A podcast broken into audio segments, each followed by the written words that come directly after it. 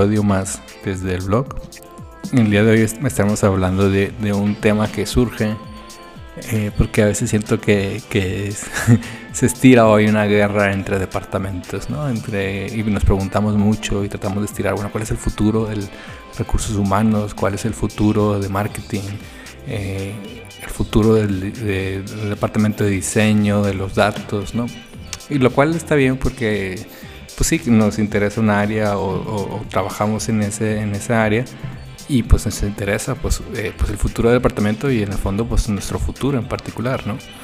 Pero también a veces es una guerra de egos disfrazada, ¿no? Es decir, pues algunos que quieren ser los protagonistas o los evangelistas o pensar, bueno, quién debe ser responsable del cambio y demás.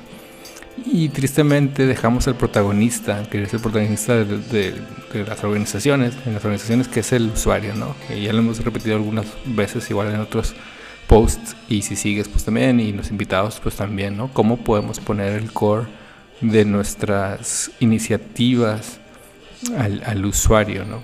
Entonces, pues tendríamos que, si teníamos nuestros even over statements, pues tendríamos que priorizar el usuario sobre el departamento, ¿no? Y aquí está el core de las organizaciones centradas en el usuario, ¿no? No es casualidad que hayan surgido porque pues también las organizaciones se dan cuenta que es más rentable pensar en el usuario y cara a ello, que ya lo hemos dicho algunas veces, de los índices que, tengan, que tenemos, las necesidades que tenemos, cómo va cambiando el usuario, cómo va, eh, pues eso nos va marcando la pauta, ¿no? No tanto si un departamento haga o deshaga, sino más bien, pues allá afuera tenemos alguien que al final del día es el que, digamos, consume nuestro producto o servicio, ya sea usuario interno o externo, ¿no? Entonces, y a veces tampoco ayuda porque tenemos esta mentalidad de sí. Eh, y entonces, pues priorizar, priorizar eso, ¿no? Creo que es un buen punto de partida si realmente queremos crear estas verdaderas organizaciones centradas en el usuario, ¿no?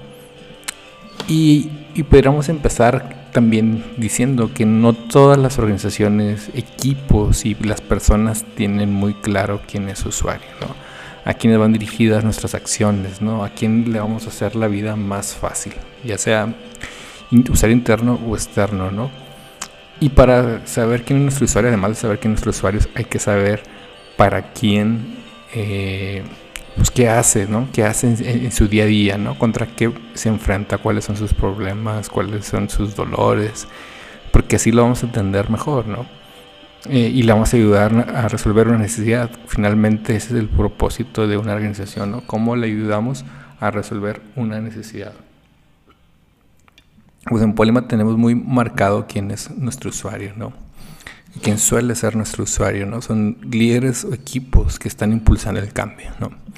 Eh, saber qué, qué, hacen en nuestro día a día, ¿no? Pues en evangelizadores del cambio, alguien que trata de impulsar nuevas prácticas, nuevas formas de trabajo, ¿no? Que tratan de conectar con otros equipos, que tratan de comunicar, aterrizar sus innovaciones, que están rediseñando su cultura, eh, que están rediseñando su organización, sus equipos, o tratan de crear flow o eliminar cuellos de botella, ¿no? Eso es ¿no? Eh, contra qué se enfrentan nuestros usuarios, pues contra una falta de comunicación, una falta de visión sistémica, no hay una claridad por qué hacen las cosas, ¿no? O el cambio les queda muy lejos, ¿no?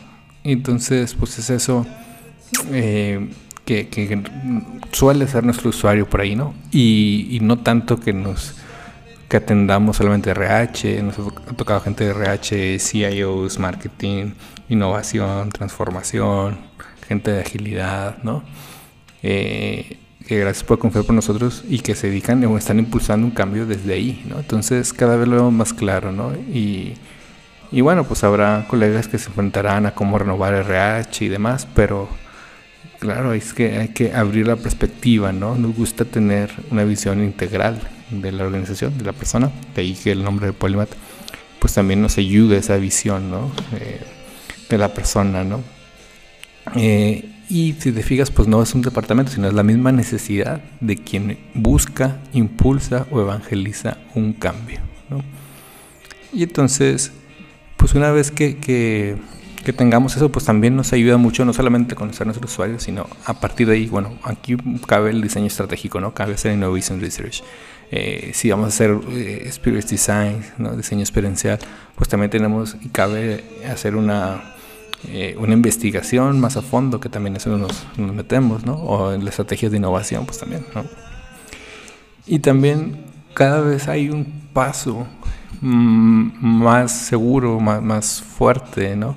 En las organizaciones que le podemos llamar progressive organizations, así como nuestros amigos le llaman, muchos otros como nuestros amigos de Corporate Rebels, que si vas a scroll down ves el capítulo con Pin de Moore, que se lo recomiendo muchísimo, ¿no? Y hablan de estas organizaciones progresivas, ¿no? Y gran, una gran característica de esas organizaciones progresivas es que no trabajan por departamentos, ¿no? Trabajan por, por productos, por servicios, por experiencias, ¿no? Y así podemos ver organizaciones como Spotify, Airbnb, Zappos, Hire, Buzzorg, Svenkas, Hasselbanken, Facebook, Netflix, Valve, Nearsoft, las que gustes, ¿no? Hay un montón de organizaciones que ya pues trabajan cada vez más por estos eh, no departamentos, ¿no? sino productos servicios. Eh, y que también pues tienen muchísimo más autonomía sus, sus organizaciones y también pues buscan ser más customer centric, ¿no? Y como habíamos dicho en, en, otro post, pues también se van creando estas microempresas, ¿no?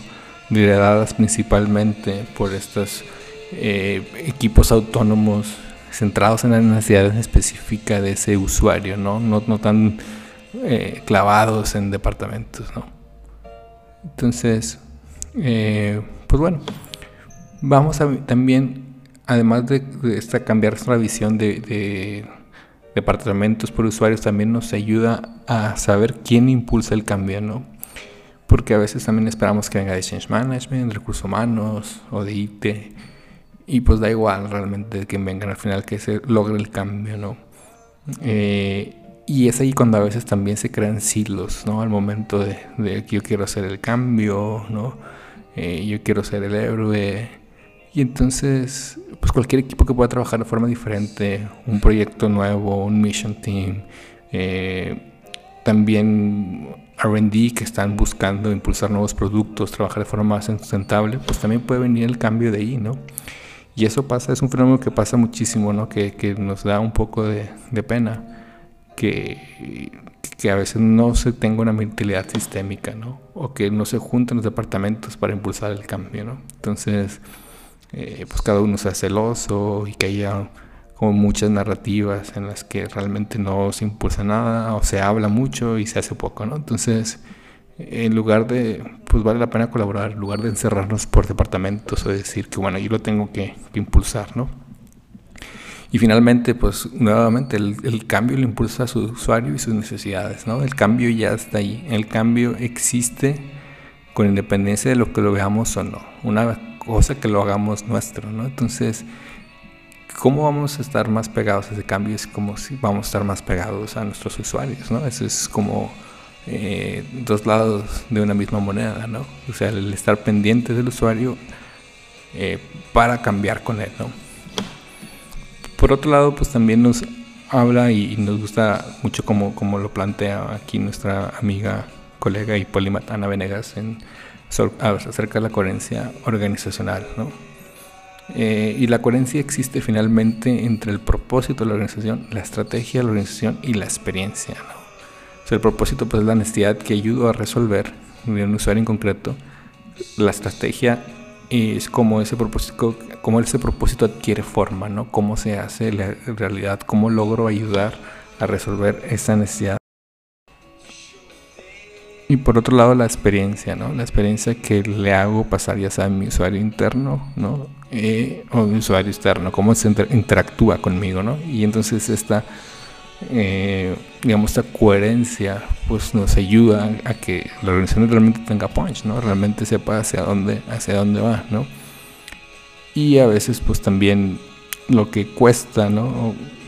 Cuando se deja pensar en el usuario, se deja pensar también la experiencia que le damos, ¿no? No solamente es entregar ese producto o servicio, sino todo este el post servicio que también te recomendamos mucho ver esta episodio que tuvimos con Yami Almaguer sobre Customer Service versus Customer Experience, ¿no? Y, nos ayuda muchísimo a entender esta mentalidad de usuario, ¿no? Que realmente hace la diferencia entre una organización y la otra, ¿no?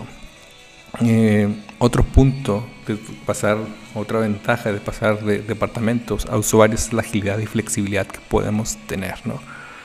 Eh, porque quitarnos los hilos, ¿no? O quitarnos eh, el, quién es aquí el mejor, digamos, nos ayuda a quitar también en el fondo la burocracia, ¿no? Todas esas capas que hay en las organizaciones que no nos permiten llegar mejor a nuestro usuario, ¿no?